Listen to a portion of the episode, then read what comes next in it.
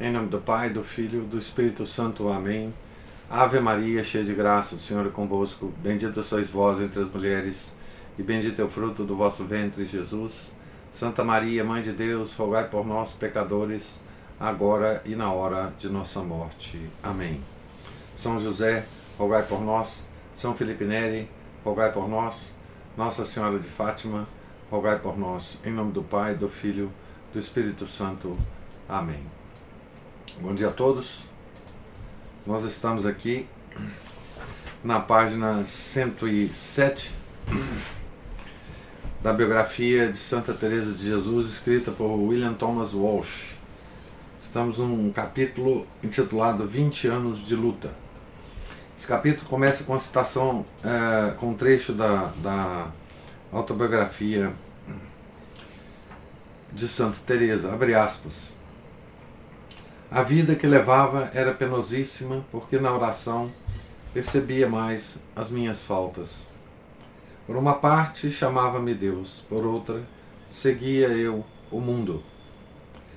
Davam-me grande contentamento todas as coisas divinas, as humanas faziam-me atada.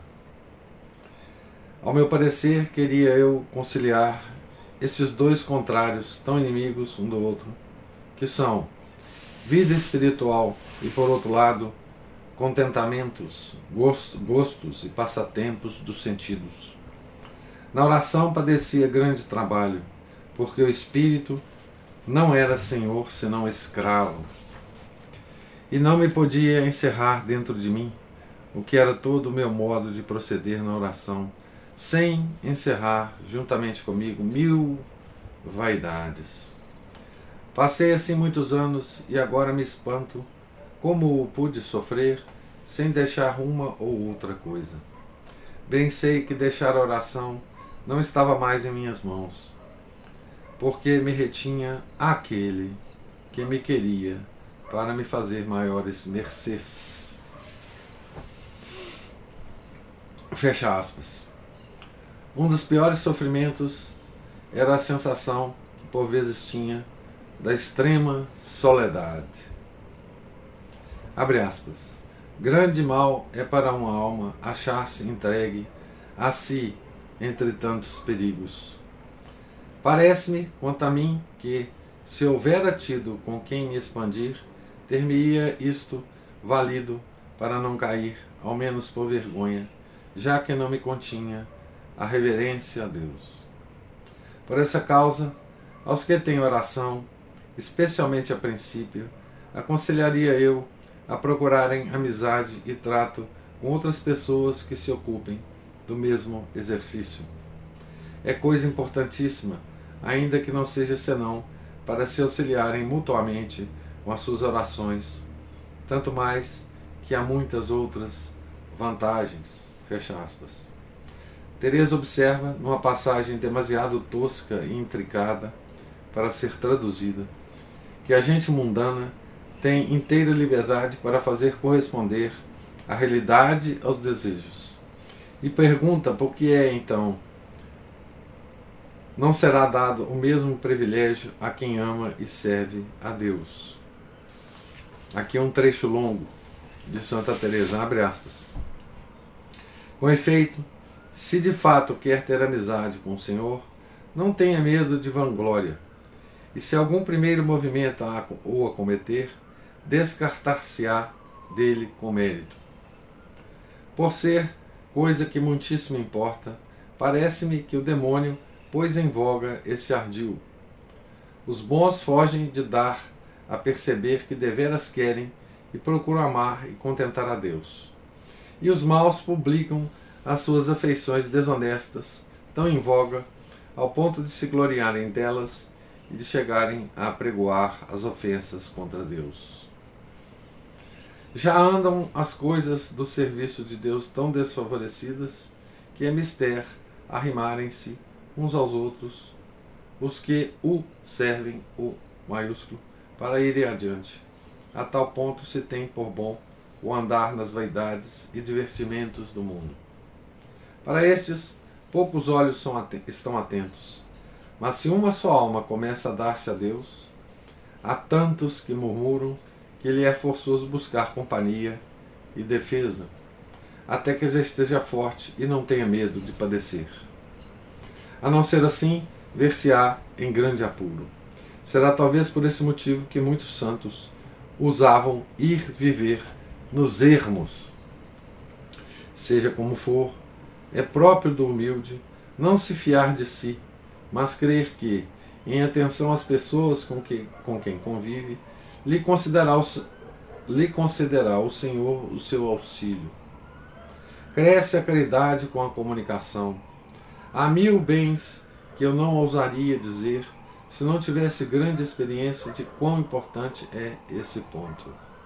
Verdade é que eu sou mais fraca e ruim que todos os nascidos, mas creio que não, não perderá quem se humilhar e não se julgar forte, ainda que eu seja, dando crédito nestas coisas aos mais experimentados. De mim só sei dizer que, se o Senhor não me tiver descoberto esta verdade e dado meios para muito frequentemente tratar com pessoas que têm oração, eu, de tanto cair e levantar-me, acabaria por precipitar-me no inferno. Pois, para cair, havia muitos amigos que me ajudavam, e para me, para me levantar, achava-me tão só, que agora me espanto de não haver ficado para sempre caída, e louvo a misericórdia de Deus, que era só Ele que me dava a mão. Passei nesse mar tempestuoso quase 20 anos, ora caindo, ora levantando-me, levantando mas levantando-me mal, pois tornava a cair. Tinha tão baixa vida de perfeição que quase nenhuma conta fazia de pecados veniais. E se temia os mortais, não era tanto como devera, já que não me apartava tanto dos perigos. Sei dizer que é uma das vidas mais penosas que me parece possível imaginar, porque nem gozava de Deus, nem achava contentamento no mundo.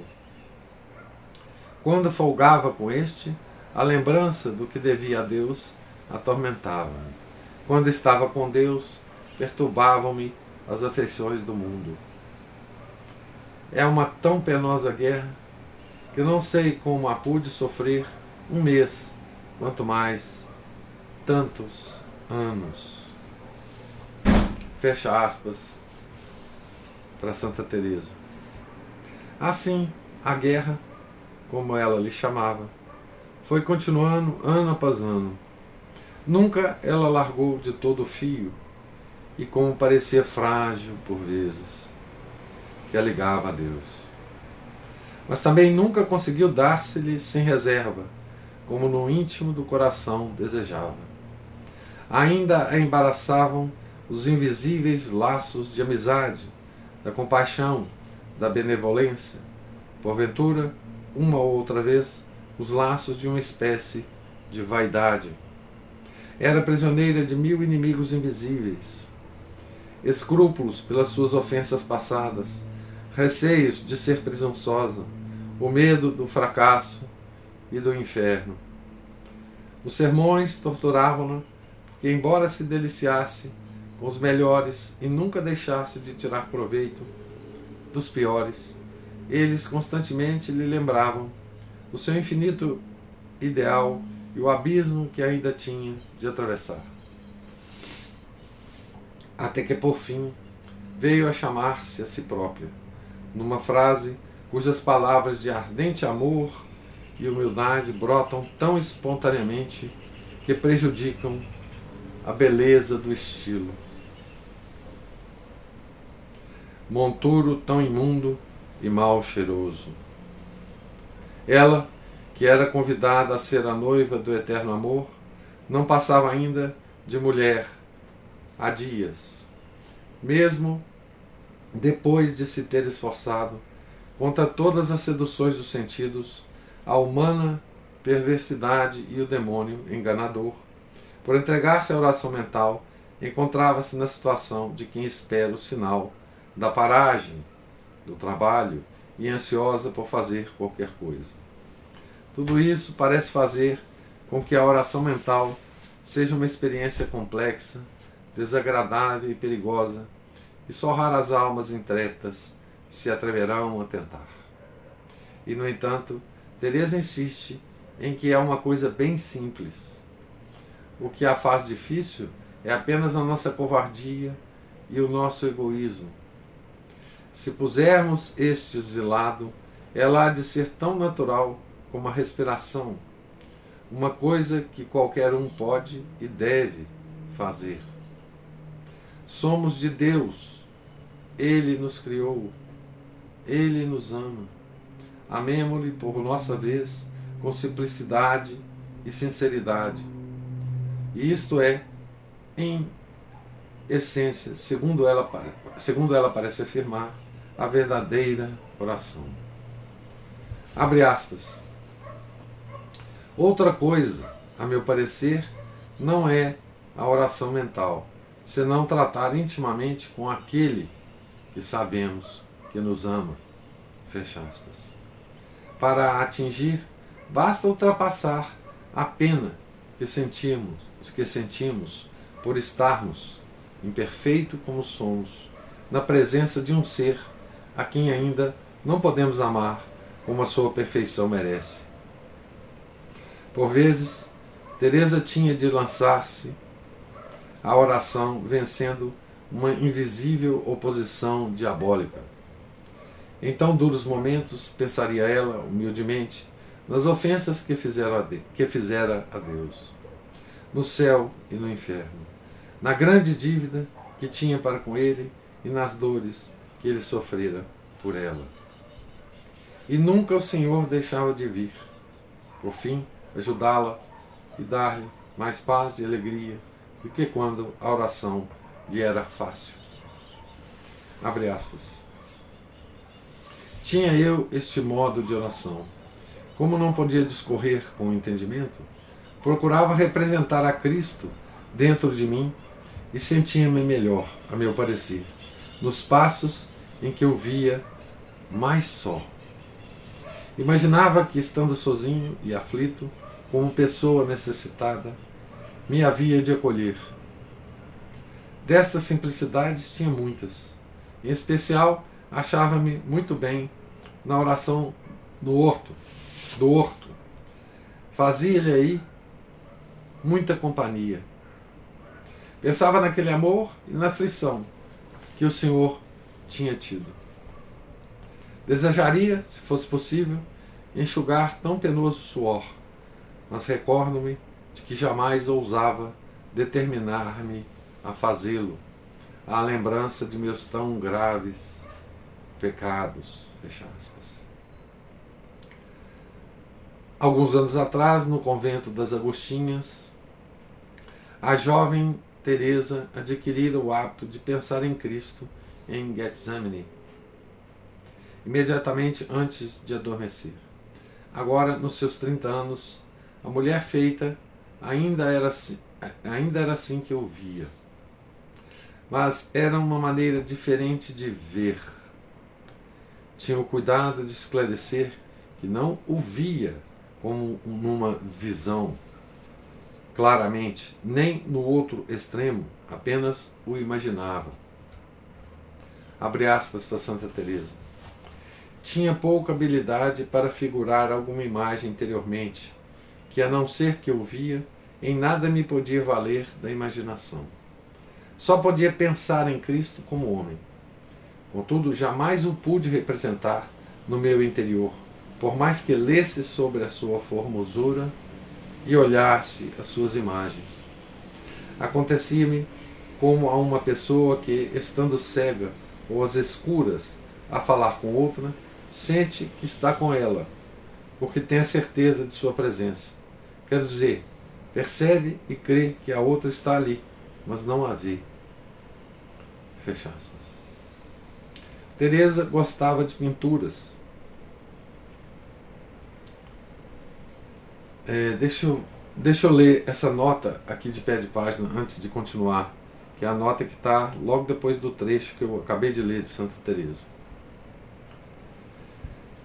Como habitualmente, Santa Teresa é precisa e objetiva no relato e na análise de suas sensações.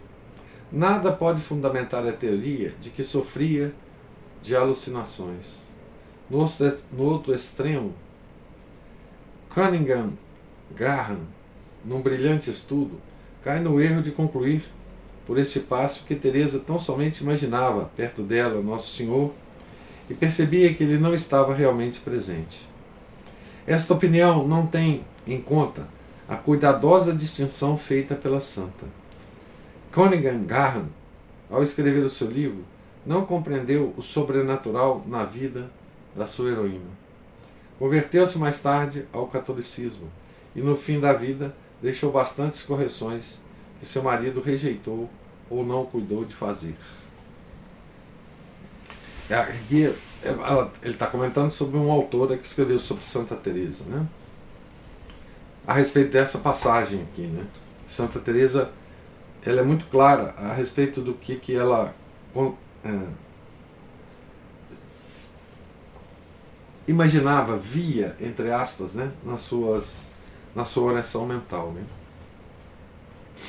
Teresa gostava de pinturas, porque, porque lhe tornavam mais fácil imaginar a presença de que tinha tão segura intuição. De modo nenhum poderia compreender ou perdoar o desprezo protestante pelas santas imagens. Abre aspas, desventurados os que por, por sua culpa perdem tão grande graça. Fecha aspas, exclamava. Abre aspas. Bem parece que não amam o Senhor, pois, se o amassem, folgariam de ver o seu retrato, como no mundo dá contentamento contemplar o de uma pessoa a quem se quer bem. Fecha aspas. A oração mental, em sua opinião, é para todo aquele que ame a Deus tão sinceramente que a queira experimentar. Não se pode ter êxito no princípio, mas a persistência assegura a recompensa.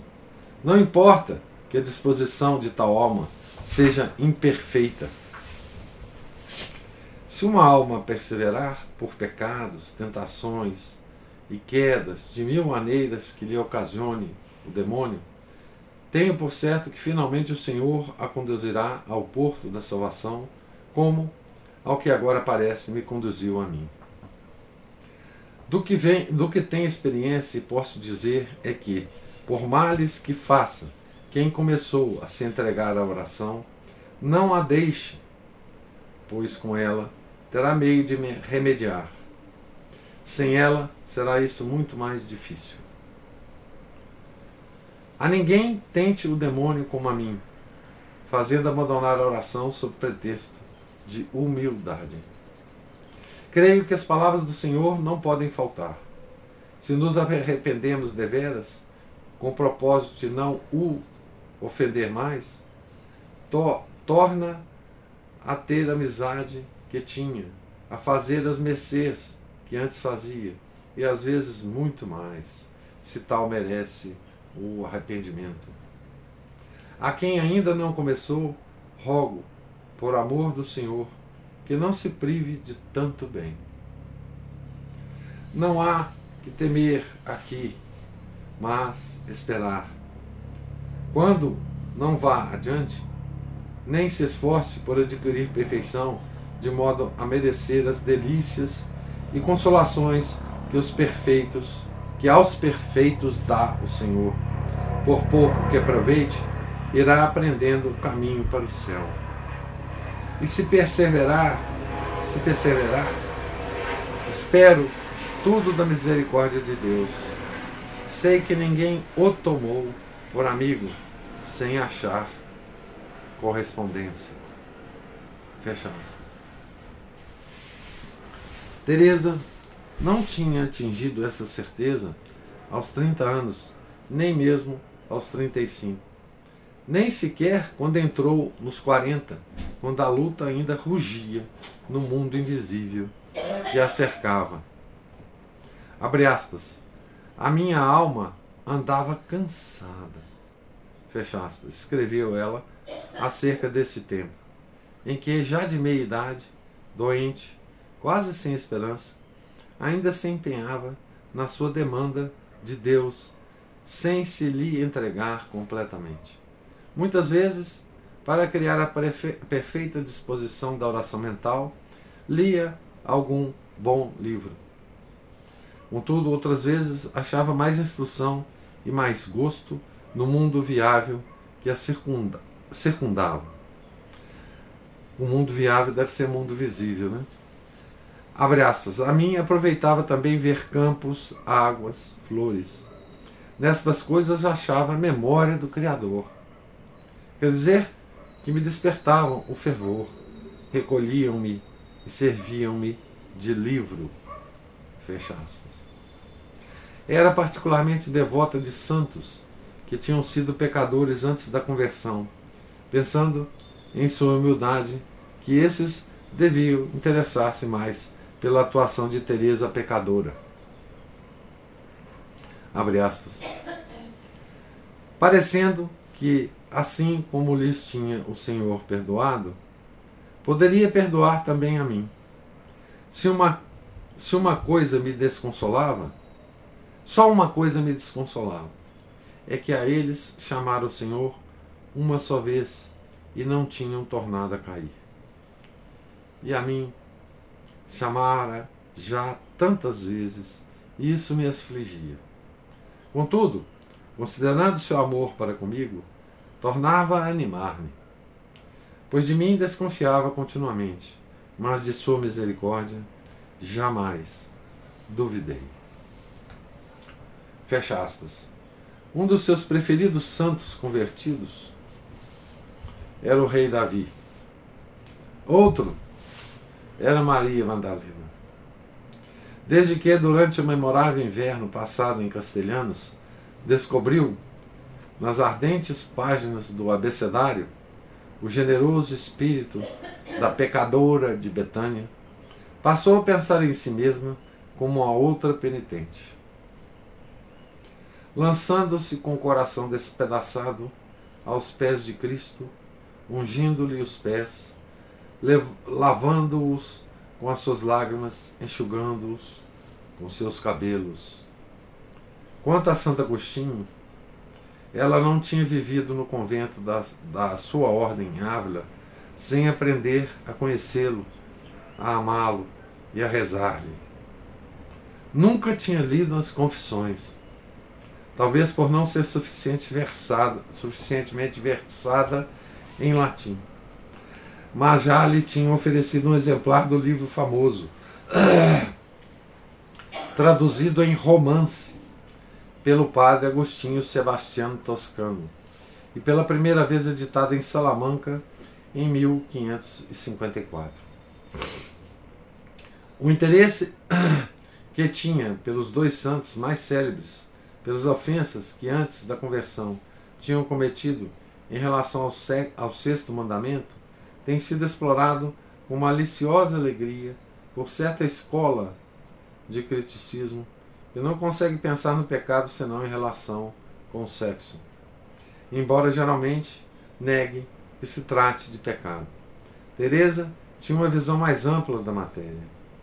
O pecado, sabia ela muito bem, é essencialmente a oposição da vontade individual à vontade de Deus.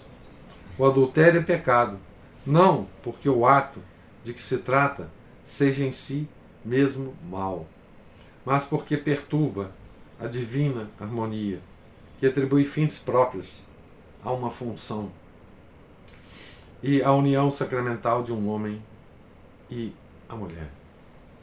A Igreja tem sido bem mais severa contra os quatro pecados que bradam aos céus: homicídio voluntário, sodomia, opressão dos pobres e recusa do salário a quem trabalha. Em todo pecado, porém, a malícia essencial é a desobediência. E Teresa viu isto, de certo, não só com os olhos da doutrina católica, mas com a infantil lucidez de uma alma pura e virginal, com a inocência que penetra os abismos do céu e do inferno. Se ela era atraída por Santo Agostinho e Santa Maria Madalena, não era por eles terem violado um mandamento em particular, nem por, violando um, terem violado todos, mas sim porque, depois, de terem resistido à vontade e à graça de Deus, tinham sido perdoados e se tinham feito santos.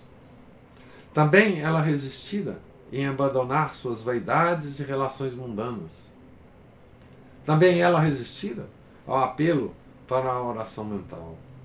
E era com extraordinária emoção, feita de reconhecimento e simpatia, que encontrava nas famosas confissões as quase desesperadas palavras de Santo Agostinho. Abre aspas. E tu, Senhor, até quando? Até quando Senhor continuará a mostrar-te magoado? Não porás termo à tua cólera? Não quererás esquecer os nossos primeiros pecados? Porque eu senti que me tinhas em teu poder e costumava proferir gritos lamentáveis. Até quando? Amanhã. Amanhã. E por que não agora? Por que não hei de poder chegar nesta hora ao termo de meu letargo? Disse e chorei estas coisas com a mais amarga dor do coração. E naquele momento ouvi uma voz vinda da casa que havia aí perto e um cântico que dizia e repetia muitas vezes, como se fosse um menino ou uma menina: Toma e lê.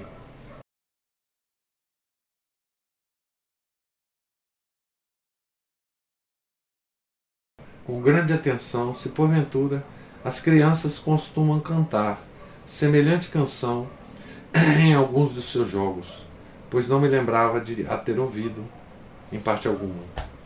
E então levantei-me, compreendendo que só podia ser uma ordem divina para que abrisse os olhos e lesse o primeiro capítulo que diante deles se abrira. Isso aqui é uma um trecho das Confissões de Santo Agostinho, né? Teresa parecia ouvir a mesma voz chamando por ela. Abre aspas, agora Santa Teresa, né? Lendo as confissões, parecia-me ver o meu retrato. Comecei a encomendar-me muito ao glorioso Santo Agostinho. Quando cheguei à sua conversão e li como no jardim ouviu aquela voz, disse-ia que era o Senhor que me falava, tal a dor do meu coração. Estive longo tempo toda desfeita em lágrimas, sentindo em mim grande aflição e tormento. Oh, quanto sofre uma alma, valha-me Deus, por perder a liberdade e o domínio que deveria ter. E que tormento padece. Admiro-me agora como podia viver tão atormentada? Seja Deus louvado, que me deu vida para sair de morte tão mortal. Fecha aspas. Então, nessa ligação aqui entre os nossos santos, né, Santo Agostinho e Santa Teresa, eu paro a leitura de hoje, porque nós lemos a vida de Santo Agostinho, né? Ah, recentemente, a última leitura nossa foi sobre Santo Agostinho, né? E aqui a gente vê é, Santa Teresa comentando, né? É, sobre Santo Agostinho e é uma, um dos santos de quem ela era devota, né? E a, a leitura de hoje é, transcorreu toda é, em torno da oração mental, né? da oração mental e da, do sofrimento da nossa santa é, para atingir algum grau de perfeição na oração mental. Né? É, lembram que ela tinha, é, há pouco a gente narrava, né? ela tinha é, desistido da oração mental, né? ela tinha, por escrúpulo, né? Ela tinha chegado à conclusão de que ela não merecia ter oração mental, porque ela era muito pecadora e, e um padre, né? É, a convenceu um, um, na posição de diretor espiritual a voltar a ter a oração mental. Né? E aqui é, o capítulo chamado 20 anos de luta né, é, narra de forma resumida essa, essa luta dela com a oração mental. Né? E quanto que era central na vida de Santa Teresa esse tipo de oração, né? E também trata aqui o capítulo pela, pela, pela própria texto de Santa Teresa, né? não só das dificuldades, mas das estratégias que Santa Teresa usava, né, para se estimular né, a oração mental, né.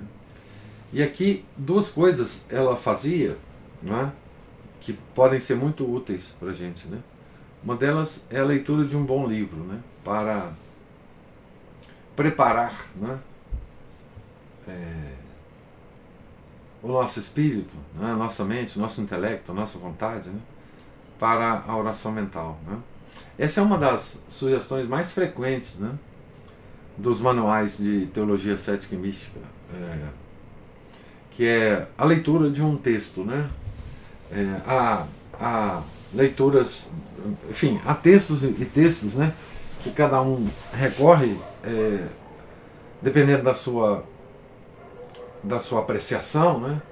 Há pessoas que recorrem à, à imitação de Cristo, há pessoas que recorrem ao Evangelho, há pessoas que recorrem aos Salmos, é, há, há, há, pessoas que recorrem às, àqueles textos, né? Publicados de Santo Afonso Maria de Ligório, né? É, sobre que tem um, um texto de meditação para cada dia do ano, né? Uh, e para também para as festas, para as, épocas uh, litúrgicas, né, para os, tempos litúrgicos, né. Uh, então há uma, uma, uma, grande, uma gama enorme de, de textos, né. Há o, o há o texto do padre Croazé, Croazé, né, é, do, do ano o ano cristão, né, em que em cada dia ele tem também um texto que, que nos auxilia a meditação, enfim, a, essa forma é, da leitura de texto para nos colocar num, num, num espírito, né, num, num, ambiente de meditação, é uma coisa muito sugerida. Né? Agora, ela também tem uma outra estratégia, né? que é o contato com a natureza, né? que é o contato com as coisas criadas, né? que é o contato ah, que é a visão. É, aqui ela fala assim: a mim aproveitava também ver campos, águas, flores. Nestas coisas achava memória do Criador. Quer dizer que me despertavam o fervor, recolhiam-me e serviam de livro, não, o livro da criação. Né? É, aqui, é obviamente, né, nós estamos muito longe dessa concepção de Santa Teresa, nós perdemos, por causa da ciência moderna, essa concepção ah, de Santa Teresa de ver o Criador nas coisas criadas, né? É, de ver a memória do Criador. Que, que, que expressão bela, né? É, é, essa memória do Criador nas coisas criadas, né? É, o sinal do Criador, né? o, a mão do Criador. Né? E, e como é belo ver Santa Teresa né? É, poder ser tocada tão intimamente né? É, pela essa visão é, muito simples né? É, da criação. Né? É, enfim, é, ela não tinha nada sofisticado, pra, ela não tinha um telescópio para ver os planetas, as galáxias. Né? Ela se tocava com coisas muito simples que estavam próximas dela. Né? E isso a inspirava. Né? na oração mental. Né? Então essa é, essa é outra, outra pérola né, de Santa Teresa que ela nos, nos, nos dá. Né? É como que através dos sentidos físicos, né, os mais toscos sentidos né, que nós temos, os sentidos físicos, nós podemos nos elevar né, é, com a concepção certa da criação ao Criador. Né? Por isso que a ciência moderna nos afasta do Criador. Né?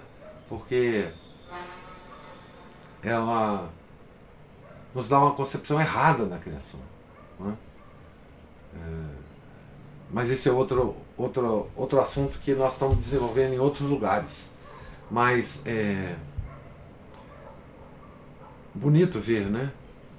Uma, uma santa é, contemplando as coisas criadas como memória do Criador, né? Certo? Eu vou parar por aqui os meus comentários, que eu quero ouvir o de vocês, se existirem, sobre a leitura de hoje.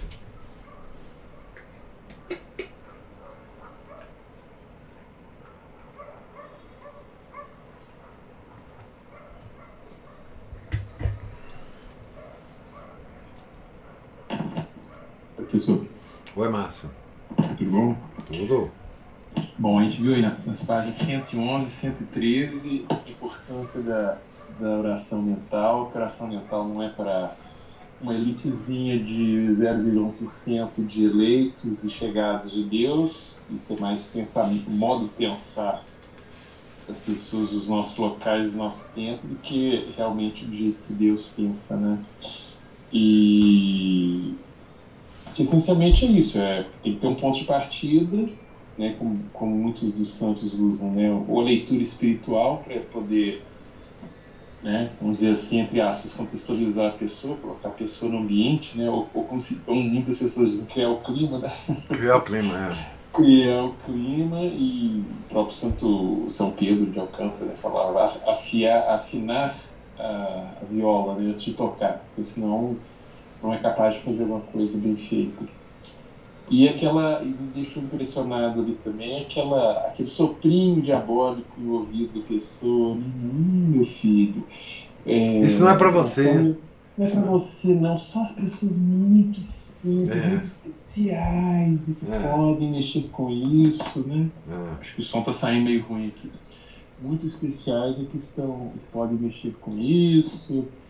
Ou seja, é, vaidade, né? Ou seja, falsa humildade, coisas que as pessoas precisam trabalhar antes de fazer isso, porque mesmo, mesmo porque a oração mental mesmo, ela, ela vai exigir, é um exercício que vai exigir também da pessoa, além de concentração, atenção, né, um pouco de, de sossego para fazer, vai exigir dela também humildade, né, que muita gente não tem ou que tem não tem no grau suficiente, nem que seja para né, parar e começar, porque temos lá aqui os grupinhos de, de pecados, né? A ira e a soberba, o exercício recomendado para eles é oração, porque a pessoa é, vai se afastar, vai, primeiro vai reconhecer quem é Deus e quem é ela, né?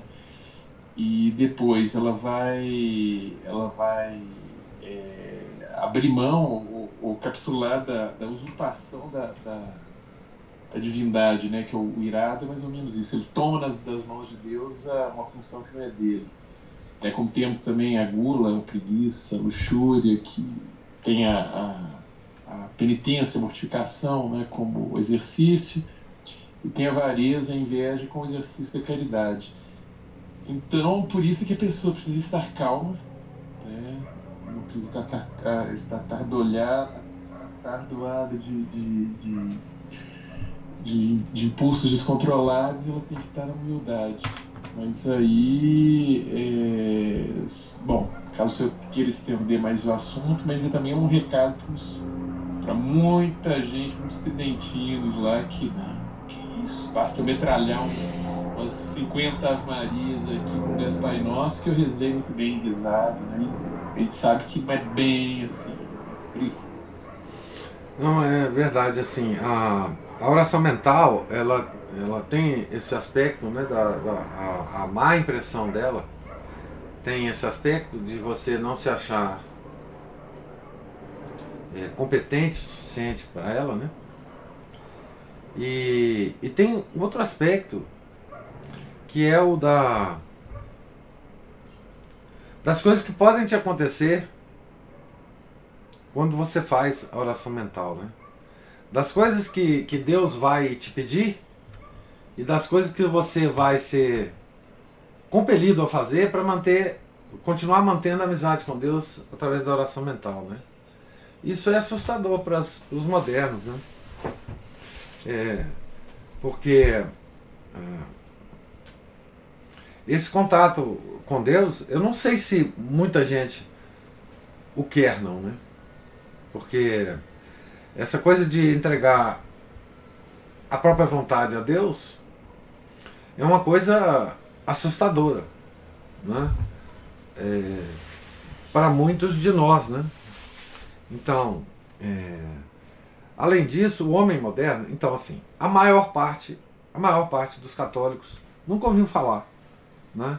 Da oração mental. Né? Isso posto, dos que ouviram falar da oração mental, poucos sabem ah, o mínimo de técnica para operar né, a oração mental. E dos que sabem alguma coisa sobre isso, é, aí esses são acometidos por essas é, dúvidas. Né? Primeiro, é, faço ou não faço, mereço fazer, mereço esse contato com meu Senhor e meu Deus, né? E por outra, o que, que vai acontecer comigo, né? É, e se eu fizer? E se Deus começar a falar comigo, né? E o que, que vai acontecer, né? Então tem esses vários aspectos que são psicológicos, né? É, mas o que a gente percebe fundamentalmente é, é que se a gente é, tiver uma visão histórica dessa questão da oração mental, é que depois da Renascença, depois da Renascença, os santos começaram a insistir nesse, nesse método de oração. Antes da Renascença, é, não é que não existia esse tipo de oração, é que não existia essa insistência. Não existia manuais para isso, não existia uma metodologia para isso. Né? Mas depois da Renascença, isso foi ficando cada vez mais é, é, comum nos santos. É? Isso me lembra uma coisa curiosa. É, um dia eu estava pensando nisso, que é o seguinte: Deus reserva para as várias épocas da história humana certas revelações que estão, é, digamos assim, em sintonia com a época. Não é? Uh, por exemplo, a devoção ao Sagrado Coração de Jesus, ela não era uma devoção pública até o século XVII. Então, é, algumas ordens, sobretudo, é, mais próximo do século XVII, a ordem da visitação, tinha essa devoção ao Sagrado Coração de Jesus. Mas ela não era pública. Então, essa devoção era, para o mundo católico, de um modo geral, inexistente. E houve uma decisão de Deus de torná-la pública. Tá certo?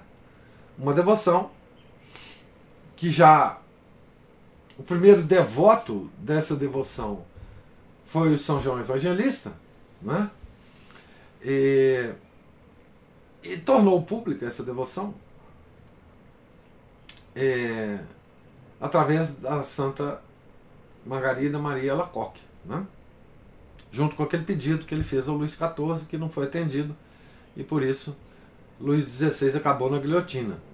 Mas, e se a gente observar é, essas coisas de Deus, né? por exemplo, em Fátima,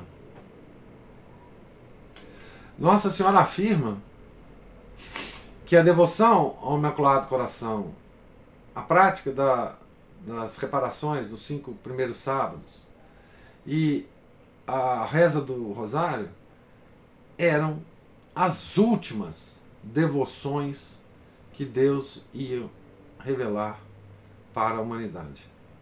Então, me parece, com essas observações, que essa insistência a partir da Renascença para esse tipo de oração, que era incomum antes, tal, talvez os grandes santos ah, naturalmente a fizessem, eu acredito que sim, os grandes monges, os monges do deserto, enfim, que, que certamente viviam em oração mental, mas elas, é, essa, esse tipo de oração, ele foi, digamos assim, revelado, entre aspas, na Renascença, a partir desses santos. Né? E me parece que essa é uma, é uma, uma revelação que tem uma, uma importância histórica também para a cristandade, né? É, do que estava acontecendo na Renascença. Isso é uma opinião minha, que não vale nada. Tá certo? Mas eu só queria é, ligar essa, essa, essa insistência dos santos a partir da Renascença, oração mental, com outros tipos de ação de Deus diretamente. É, por exemplo, né, a, a, eu esqueci de uma, né, de São Domingos, né, do, do, do, do da revelação do terço, né, é, na, naquela época, no século XIII, né, enfim, foi uma revelação é, que, que, enfim, que deu outra significado para a, a salmodia, né, é, enfim, então, é, vendo do ponto de vista histórico essa insistência dos santos, né, porque foi Santa Teresa leu a, o livro do, do Padre Francisco Osuna sobre a meditação, oração mental. Depois ela insistiu na obra dela. Simultaneamente, Santo Inácio de Loyola estava concebendo os exercícios espirituais. Né?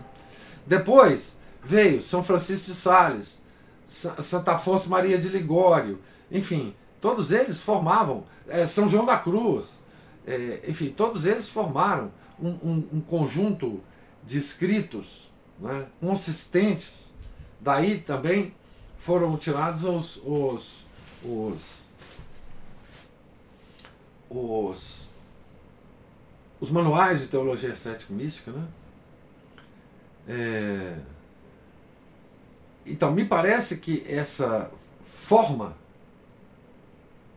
de rezar, essa forma de orar, é, foi uma revelação que Deus fez num determinado momento. É isso que eu, que eu penso. É, e, e a gente tem que levar isso em conta também. Né?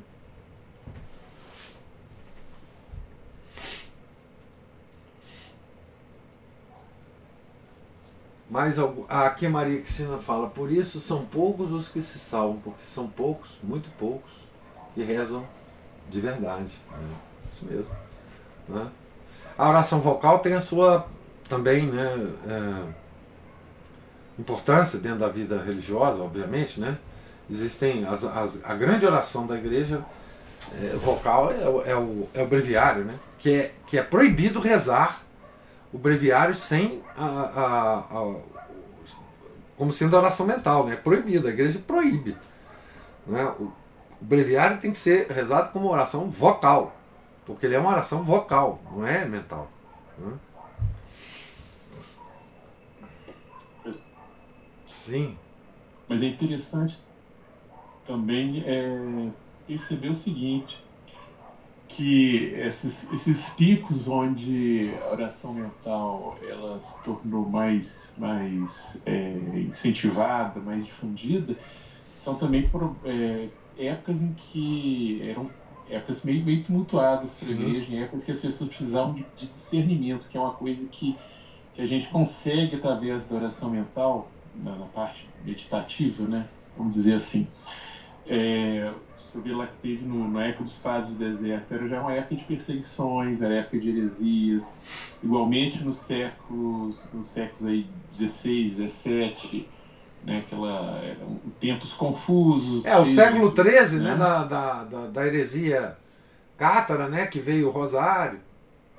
Sim, São sim vem, vem é, várias dessas, dessas, desses impulsos vêm justamente nas horas certas. E uhum. a oração mental veio aí na época da Reforma Protestante, na época das, das aquelas heresias lá do, do, da época até do Santo Agostinho e um pouco antes, né, também das perseguições, que era o momento que a pessoa tinha de ter a cabeça no lugar e saber tomar as atitudes certas. Uhum. Então é o que a, que a oração mental ajuda muitas vezes as pessoas a ter esse, esse mínimo discernimento, porque a gente percebe, por exemplo, as pessoas elas querem regras prontas para tudo. Ah, o que, que eu faço para fazer isso? O que eu faço para fazer é. aquilo?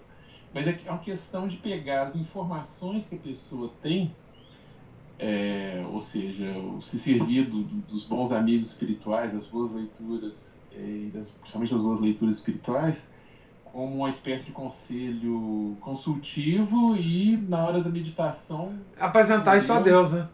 Apresentar isso a Deus e procurar ter um, uma, uma, uma sessão deliberativa, né? Isso ou seja, Deus inspirar, encaminhar é, a pessoa, ela de repente no momento lá ter uma eureka lá e, e é. começar a perceber. Causas segundas, causas segundas, né? Exato. E exatamente o que a gente vê muitas vezes as pessoas que elas, elas ficam procurando um guru, um guia, a pessoa que põe a regrinha certinha para ela, é, quando na verdade uma regra ela vai ter é, precisar de adaptações para as circunstâncias da vida dela. Toda a teologia moral é isso, né? É uma, é uma casuística, né? Isso. É, enfim, ela, não tem. Ela, sim, diga. É porque a regra geral é muito ampla, né? Tem os dez mandamentos. Como é que você vai aplicar aquilo?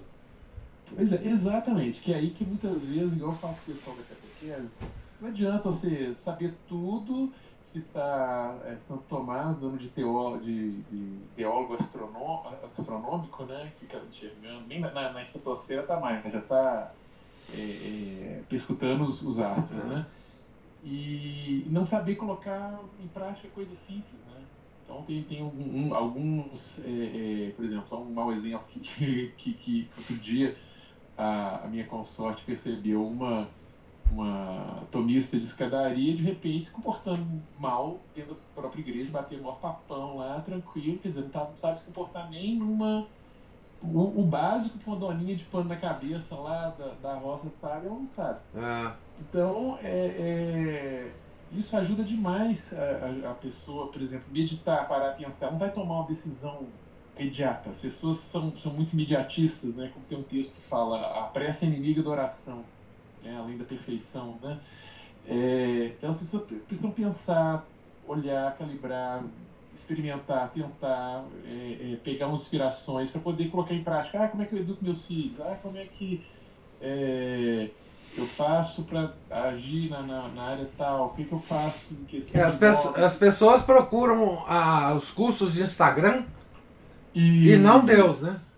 Isso, e perde dinheiro, perde tempo, e às vezes é uma coisa que se ela parasse, pensasse um pouquinho, é, pegar seus, seus conselheiros, né, é, sua, sua, equipe consultiva ali e, e pegasse as, aquelas informações, e, pelo menos é uma coisa que eu gosto de fazer, eu, eu pergunto para um, pergunto para outro, vou vendo as, os pontos de vista de cada um, depois vou pegar aquilo e vou meditar, porque aqui quem tem que deliberar sou eu, com a ajuda ah. de Deus, é claro, ah. né? Então é uma forma de meditar também, que as pessoas não têm esse hábito, que elas, elas adquirem, elas podem treinar, adquirir esse hábito fazendo oração mental de modo meditativo. Elas podem também, como Santa Teresa, né, usou ali a natureza, a gente pode usar os conselhos dos outros. Isso. A gente é, é escritura, pode... evangelho, natureza, é, tudo. Uma, uma, um quadro bem pintado. Sim, tudo pode inspirar a gente a, a, a, a realmente parar e meditar e dar uns cliques assim, olha só, interessante isso e tal, tal, tal, tal, tal. E a pessoa colocar aquilo em prática, não é simplesmente um, um embevecimento lá, ó, oh, que nobre verdade. Aliás, a beleza, oh. né, a música, a beleza, ela, ela, ela foi feita por Deus para levar a alma a Ele, né? Exato. Você vê uma escultura, uma pietá, por exemplo, um, sei lá. Sim. Você pode meditar a partir daí, né? Exatamente, tudo pode, ser, pode, pode servir de, de, de matéria para meditação, né, como se diz. E, inclusive, os próprios problemas das pessoas né, e, e outras referências de, de, pessoas que conseguiram lidar com isso de, de maneira bem sucedida meditar de forma que não só se saiba o que fazer, mas como fazer, como implantar aquilo na prática. É. Porque às vezes a pessoa, a pessoa não percebe até mesmo que, é, que ela tem um problema, ela não chega a perceber que tem um problema. E muito menos chegar a pensar numa solução, obviamente, para aquilo ali. Porque ela é. acha que aquilo ali simplesmente é, é normal. Né? Mas é, é a natureza das coisas. De, é a natureza das coisas né, um, normal meio anormal, né? É. Normose, vamos dizer o seguinte. A pessoa é, é, considera aquilo igual você. Hoje em dia as pessoas. Eu, eu estava pensando hoje de manhã cedo. As pessoas elas, elas não acreditam no que vem, elas acreditam no que os outros dizem. Ah. E ainda chega alguém para falar assim: peraí, você vai acreditar no que você está vendo ou no que eu estou dizendo? Se a pessoa fala uma besteira, uma idiotice, tipo, olha, estou vendo o sol no céu mas se alguém falar comigo que não, meu filho, o sol ele brota do. ele, ele é uma luz que sai do mar, reflete no, no, lá na ionosfera e volta para cá, e aí você tem uma ilusão de ótica, o sol não tá lá não. Assim, ah, tá bom, eu vou acreditar no que você tá dizendo, não que eu tô vendo. É, exatamente. As pessoas você hoje. Chega... A loucura, é. ela vem justamente da falta disso. A sanidade, o caminho da sanidade é a adoração meditativa da abordagem meditativa em relação a, a, todas as coisas. Né? A visão Bom, clara da realidade. Exato, mas era, era isso que eu, meu, meu pitaquinho extra de hoje. Obrigado, professor. Ah, obrigado você, Márcio. Não, é, é verdadeiramente isso, né? Quer dizer, é, você vê, quer dizer, só, só continuando um, mais um minutinho sobre é, é a, a, o, o momento em que a oração mental começou a ser é, uma insistência dos santos para nós, né? São Pedro de Alcântara também é dessa época, né?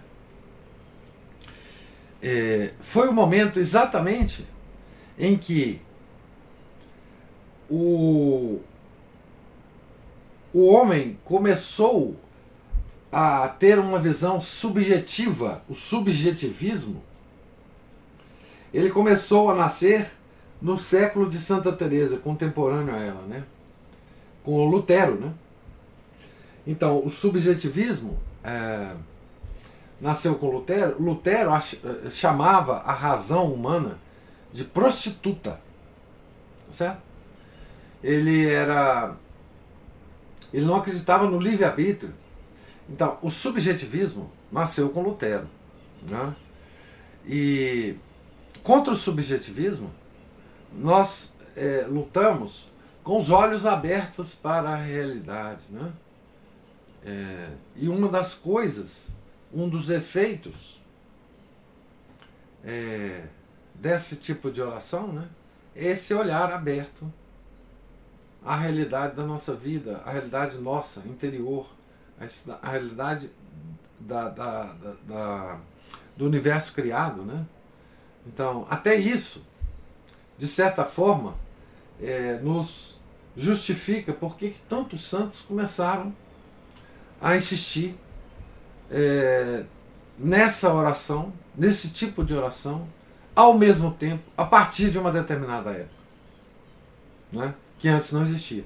Por exemplo, quando você lê Imitação de Cristo, a Imitação de Cristo é do, é do século XII, XIII, né? Se, enfim, calculam, né? A imitação de Cristo, ela não tem um manual de oração mental. Ela podia ter, se fosse uma coisa é, já estabelecida e, e, e, enfim, não é? Você não vê nada é, nesse extraordinário livro, né? É, então foi mesmo, foi mesmo lá na, na, na Renascença, né? É, que, que surgiu, né? Isso nos dá uma visão histórica assim interessante, né? Sobre, sobre isso. Quer dizer, talvez Deus queira dizer para nós, com tudo isso, que a oração, esse tipo de oração, é a oração é, que vai nos dar força para lutar contra o que veio a partir da renascença. Né? É, talvez seja a oração dos últimos tempos, né? como o pessoal gosta de é, considerar que a gente está vivendo nos últimos tempos, né? a oração contra a confusão mental né? É, que nós estamos vivendo. Né? Enfim, pode ser, né?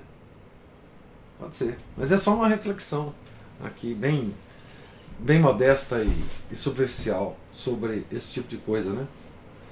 Já que, como mestra de oração mental, é nossa Santa Teresa, né?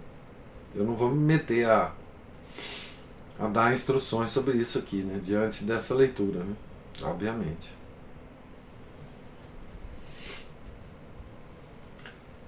Mais alguma observação?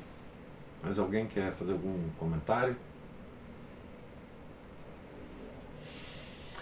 Então, nós então estamos aqui na página 117 e amanhã, se Deus quiser, a gente continua aqui. É, deixamos a leitura hoje justamente quando Santa Teresa comenta Santo Agostinho, comenta as confissões né, de Santo Agostinho, certo? É, Deus lhes pague a presença, a paciência, os comentários. Tenham todos um santo dia. Fiquem com Deus. Em nome do Pai, do Filho e do Espírito Santo. Amém. Ave Maria, cheia de graça, o Senhor é convosco. Bendita sois vós entre as mulheres, e bendito é o fruto do vosso ventre, Jesus. Santa Maria, Mãe de Deus, rogai por nós, pecadores, agora e na hora de nossa morte. Amém. São José, rogai por nós. São Felipe Neri, rogai por nós. Santa Teresa de Jesus, rogai por nós. Nossa Senhora de Fátima, rogai por nós. Em nome do Pai, do Filho, do Espírito Santo. Amém.